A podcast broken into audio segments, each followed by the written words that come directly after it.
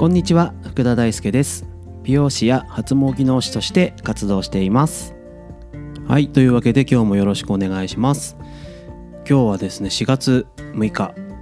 ですね。えっ、ー、と僕がですねあの勤務してます美容室の、えー、入社式がありました、えー、僕も約20年前、え入社式をしてからまあ、新人研修をして、まあ、サロンに配属になったっていう感じなんですけどそうですね。みんな新入社員の人たちはやっぱり緊張してガチガチでっていう感じだったんですけど懐かしいですね。僕もその時があったんだなーなんて思いながらまた初心を思い出しながらやっていかなきゃいけないなって思いながら今日一緒に参加しておりました。まあそれ終わってから今日今お家に帰ってきて、えー、収録をしてるっていう感じです。で早速今日のテーマなんですけど今日は、えー、髪の毛の湿気対策について、えー、ちょっとお話ししていきたいなと思っています。そうですね。湿気ってなるとやっぱり梅雨の時期が一番あの髪の毛にとっては湿気っていう意味ではあのあると思うんですけどそうですね。ここについてちょっとあのお話ししていきたいんですけど湿気があると,、うんとまあ、髪の毛特に癖がある人とかは朝一生懸命スタイリングしていったんだけど湿気をあることによって、まあ、癖が出てきてしまったりとか、まあ、パサついちゃったりとかなんかそういうのがあったりすると思うんですけどそれをですね、まあ、なるべく、えー、湿気を、まあ、ある程度ですねあの湿気がある日でもあのそのスタイリングがキープできるような状態にするための対策っていう方法をちょっとやっていきたいなと思います。でまあまずその湿気があるとなんで癖が出てきちゃうかとかいう話になってくるんですけどこれはあの空気中にある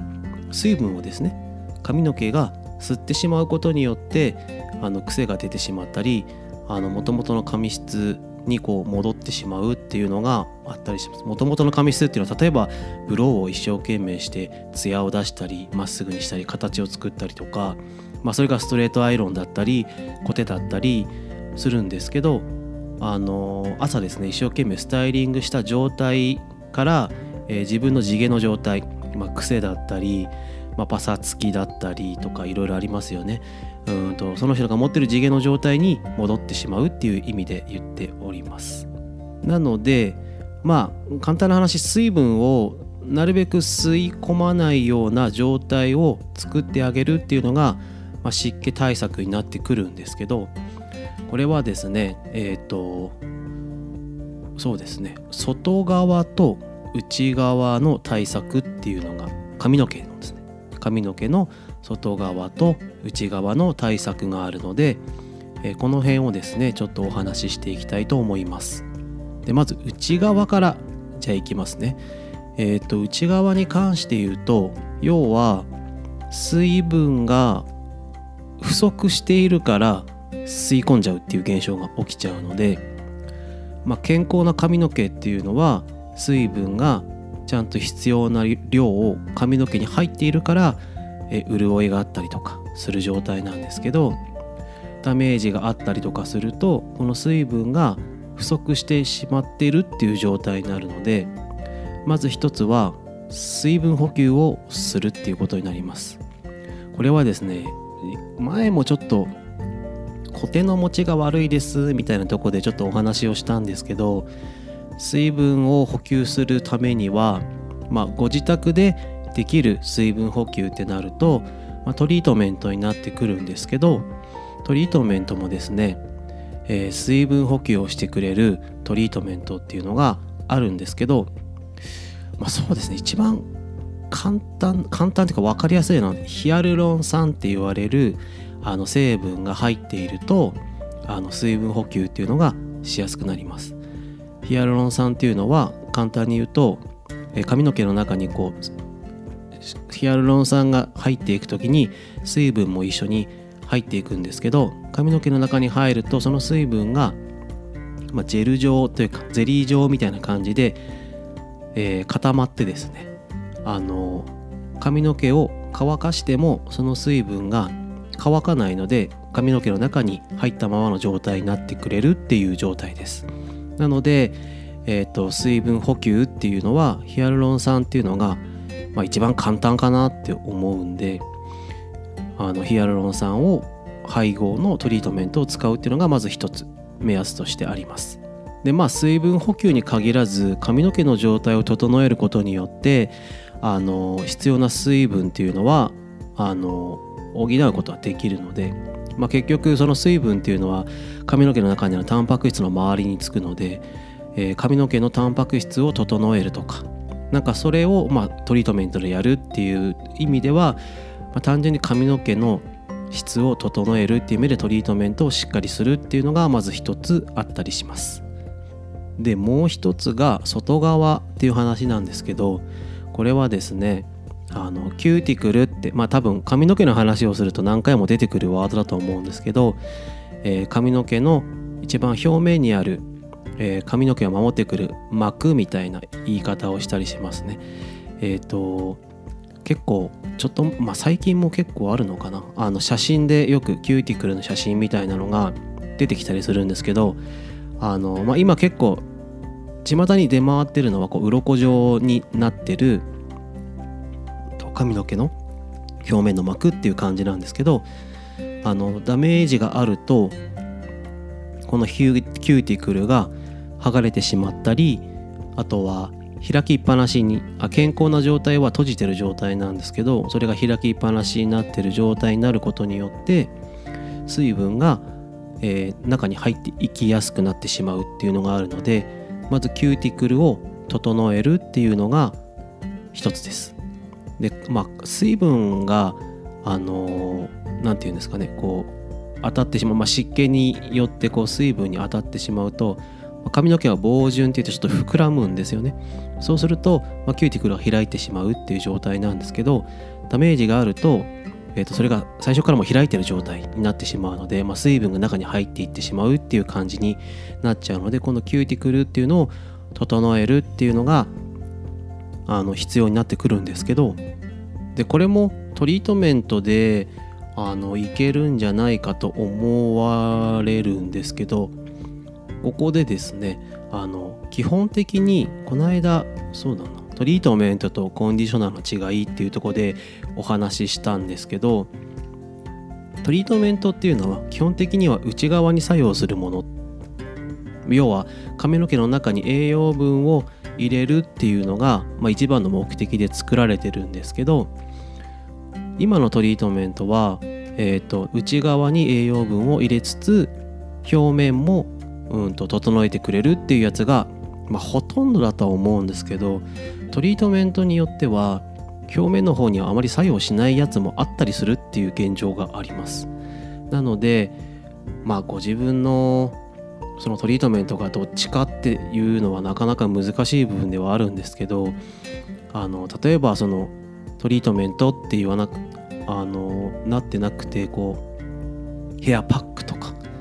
パックってこう表面にこう整うあとはマスクみたいなヘアマスクみたいな言い方を覆うみたいな意味でマスクっていう表現をしてるトリートメントは、まあ、表面までちゃんとやってくれるみたいな感じのやつが多かったりします。なのでうんと例えば梅雨の湿気対策ってなるとあの髪の毛の表面を整えるっていう意味ではトリートメントで髪の毛の内部を整えた後にえーとですねまあ、梅雨の時期だけでもいいので、まあ、コンディショナーとかいうのを使うと、まあ、コンディショナーっていうのは髪の毛の表面を整えてくれるものなのでトリートメントをしてその後にもう一回手間ではあるんですけどコンディショナーをすることによって内側と外側両方をケアすることができるっていう感じになるのでそうですね。なので、えー、表面まで作用する、えー、トリートメントを使用するか、まあ、よくわからない場合は手間ではあるんですがコンディショナーをさらにトリートメントの後にするっていうのをしてあげることによって、えー、外側から入ってくる水分っていうのを、まあ、キューティクルが表面で守ってくれるっていう状態になるのでまあ、そんな感じでですね、ま、ダブルケアみたいなのをしていただけると良、えー、かったりします。ただここで気をつけなきゃいけないのがトリートメントやコンディショナーをま2つつけることになるのでまあ、重さが出てしまったりとかあとはですねこう流し損ないっていうんですかねえっ、ー、と流しが甘かったりするとその時点でなんかもうベタベタしてたりとかもう髪の毛があの乾かなかったりとかするっていうのがあるのでこの辺はですねしっかりと流すっていうのがあの必須になってきます。で付け方も、えーと、あんまり髪の毛が根元から傷んでるっていう人はいないので髪の毛の真ん中中間あたりから毛先の方をメインにつけてもらうっていうのをしてえっ、ー、とまあ結構メーカーさんとか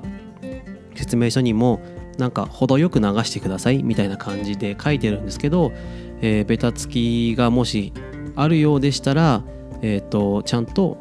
しっかり流すっていうのは必要になってきたりします。さらに言うと、え、流さないタイプのトリートメントみたいな感じで表面を整えるっていうのもあるので、えー、例えばお風呂上がり髪の毛を乾かすと思うんですけどその前に流さないタイプのトリートメントをつけてあげたりとか朝も、えー、もう一回髪の毛を濡らしてからスタイリングする方もいると思うのでそういう人は夜つけたとしても朝もう一回つけてそれから、スタイリングをしていく。ドライヤーをしたりとかあとは固定ストレートアイロンみたいなのを使っていくっていうのをしっかりしてほしいなと思います、えー、ついでに一応言っておくとドライヤーをする前にストレートドライヤーをする前にトリートメント流さないタイプのトリートメントをつけると思うので、えー、やってからちゃんと乾いた状態でストレートアイロン固定っていうのはしっかりと使うようにするっていうのはまあ一つ注意点でついでに言っておきます。といった感じでしょうか、まあ、まとめると,、えー、とまず髪の毛がえー、と水分が不足してると吸収しやすい状態になっちゃうので髪の毛の中の水分量っていうのを、えー、しっかりと、えー、健康毛と同じような状態にするっていうのと、えー、表面が整ってないとまた髪の毛の中に水が入りやすい状態になっちゃうので表面を整えるっていうこの2つの視点から、えー、と水分っていうのをなるべくこう吸収しづらいというともっと言うと余分な水分を吸収しづらい、え髪の毛作りっていうのをしていくっていうのが、ま、湿気対策に一番重要なことになってきたりします。というわけでこんな感じですかね。まあ、梅雨までもうちょっと時間あるんですけどだんだん気温が上がっていくと汗もかいたりとかするのであのー、まあ湿気対策っていう意味では、まあ、今のうちから